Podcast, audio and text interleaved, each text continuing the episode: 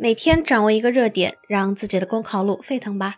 大家好，今天我们背诵的热点是公交车坠江事故带来的三个警示。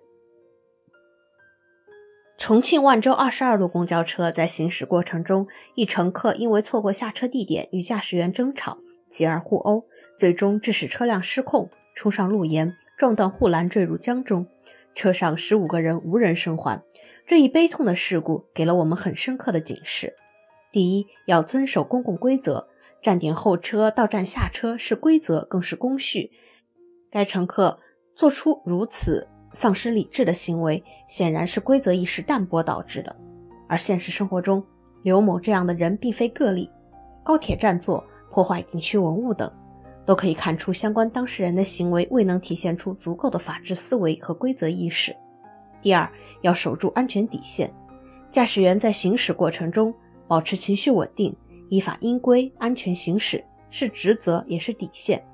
面对情绪失控的乘客，驾驶员如果能再冷静一些，采取诸如停下车好好说话，或让其他乘客报警处理，或许能避免悲剧的发生。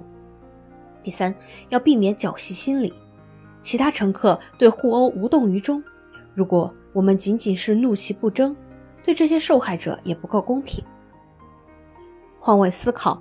如果自己作为乘客，会不会揣着一点不会真出事的侥幸？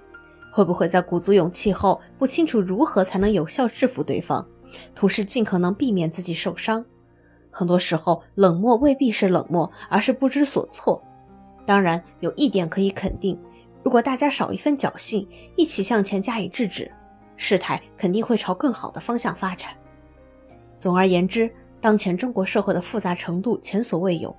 不可避免的会产生各种纠纷和一些矛盾，在这个背景下，更需要明确相关社会机制和规则，需要在全体社会成员中心根植遵守安全底线、保持积极心态的共识。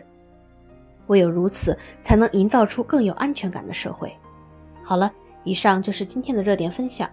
获得文字版内容，请关注微信公众号“公考提分营”。我们明天再见。